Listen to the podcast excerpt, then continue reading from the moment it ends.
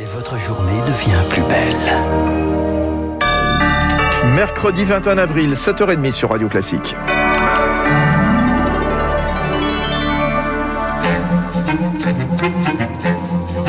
7h30, 9h, la matinale de Radio Classique avec Guillaume Durand. Ah, bonjour à vous tous, bienvenue. Cette affaire se dégonfle comme un ballon crevé. La Super League de football européenne a bien peu de chances de voir le jour après le désistement, Augustin Lefebvre, bonjour, de la moitié de ses fondateurs en 48 heures. Effectivement, elle a été annoncée dimanche à minuit et cette nuit, les six clubs anglais qui devaient y participer ont changé d'avis.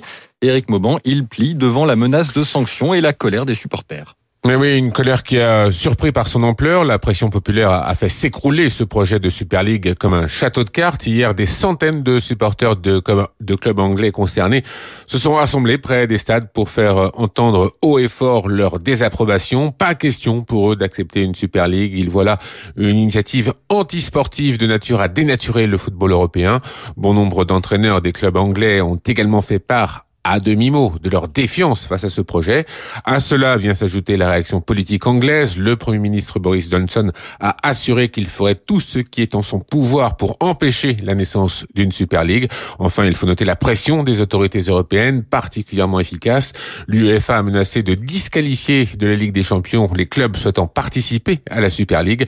Une perspective lourde de conséquences financières qui a pesé de tout son poids dans le rétropédalage des clubs anglais. Éric Mauban, les organisateurs euh, disent maintenant vouloir remodeler leur projet. C'est le terme pour ne pas parler L'autre information de la nuit, euh, Augustin, c'est le verdict du procès de Derek Chauvin aux États-Unis. L'ex-policier est reconnu coupable du meurtre de George Floyd. Une décision saluée par la foule à Minneapolis, la ville où cet Afro-Américain a été étouffé, mais aussi par le patron de la NBA, la Ligue de basket pour qui justice est faite. L'ancien président Barack Obama appelle à poursuivre le combat et l'actuel Joe Biden estime que c'est un tournant historique.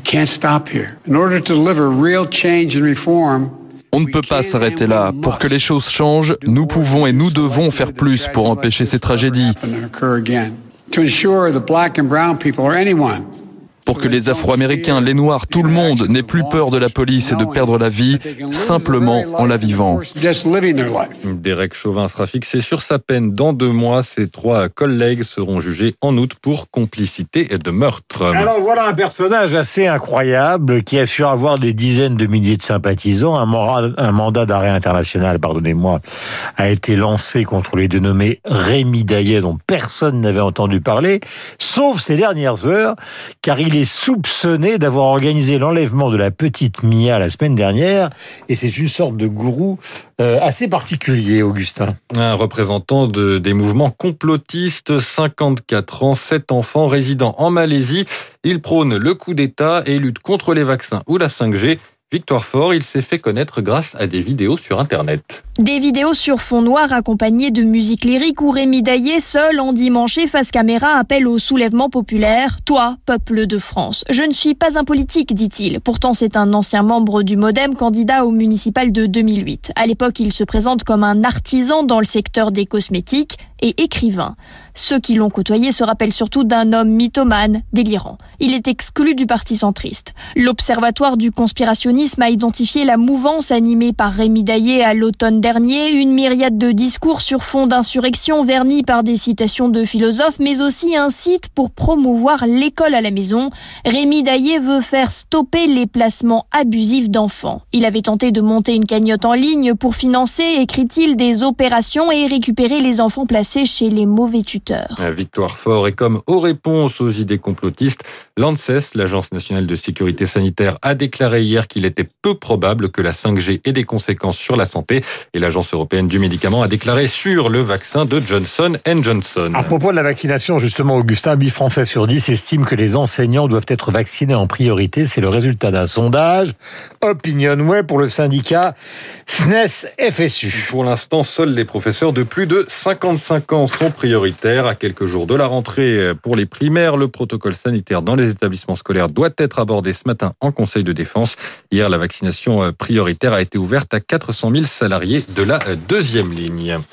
Résultat, on est sur la bonne voie. C'est félicité hier le président Emmanuel Macron. Il reconnaît qu'il y a des difficultés à convaincre avec le, le vaccin d'AstraZeneca, mais il se réjouit qu'il y ait eu 2 500 000 injections la semaine dernière et que près de 70% des plus de 70 ans soient protégés.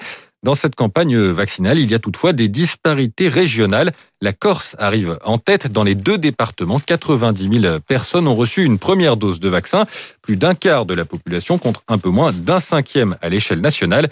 Philippe Mortel, directeur de cabinet de l'ARS Corse, vise l'immunité collective d'ici la fin de l'été et un maximum de personnes vulnérables vaccinées d'ici juin, de quoi bien préparer les vacances. On se donne les moyens de faire en sorte que les personnes qui vont arriver pour les vacances puissent être accueillies dans de bonnes conditions. Il y a euh, le test RT-PCR négatif qui est obligatoire 72 euh, heures avant de venir en Corse. Nous avons euh, prévu une large campagne de communication sur la nécessité d'être en vacances, mais en même temps de continuer de se protéger. Propos recueillis par Marie Martyrossian. Enfin, on termine avec les conséquences de la crise économique et les effets sur la façon dont nous buvons. Moins 15% pour la section eau de Danone au premier trimestre. Les raisons du recul de la consommation d'eau en bouteilles plastiques, la fermeture des restaurants et le télétravail. Mais la crise amplifie un mouvement de fond, Eric Kioch. La bouteille d'eau en plastique boit la tasse. L'année dernière déjà, ses ventes ont chuté de 3,3% et remonter la pente semble difficile. Principale raison, la prise de conscience écologique. Franck Rosenthal, expert en marketing du commerce. C'est probablement un des marchés qui est le plus touché par les changements de comportement par rapport à l'environnement. Le plastique, c'est l'image qu'on a de la pollution avec les plastiques qui flottent dans les océans. Et avec la fermeture des restaurants et des bars, le secteur a dû faire une croix sur 45% de son marché.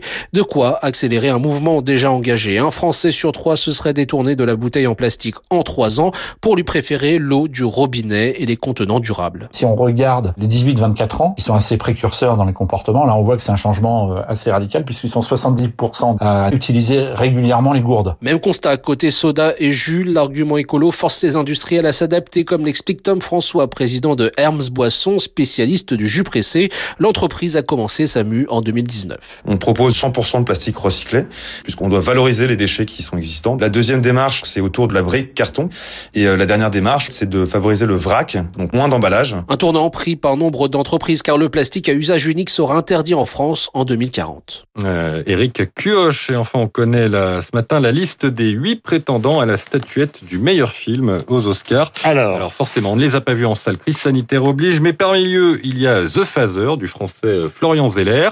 Avec Anthony Hopkins. Voilà, tout à fait. Il y a Manque, le film de David Fincher euh, sur. En général, c'est assez rarement raté, David Fincher. Oui, voilà. Et puis, figurez-vous qu'il y a un film que vous n'avez peut-être pas vu, qui s'appelle The Sound of Metal et qui raconte l'histoire d'un batteur de heavy metal devenu sourd qui doit lutter contre ses addictions. Euh, il a peu de chances de l'emporter, a priori. On saura en tout cas dans la nuit de dimanche à lundi. 7h37, nous allons rendre hommage, puisque vous parlez donc de rock'n'roll, à quelqu'un qui a joué un rôle énorme euh, dans cette musique, mais qui s'est aussi intéressé, par exemple, à, à des choses beaucoup plus proches de l'Europe, puisqu'il a même chanté La vie en rose. Il s'agit de Iggy Pop, Iggy, donc irremplaçable. Voici en train de chanter euh, pour le film Arizona Dream d'Emir Kusturica avec Johnny Depp euh, et d'autres acteurs. La chanson s'appelle In the Death Car, c'est une petite merveille. We'll take a ride through the strangers who don't understand how to feel. In the death car, we're alive. In the death car.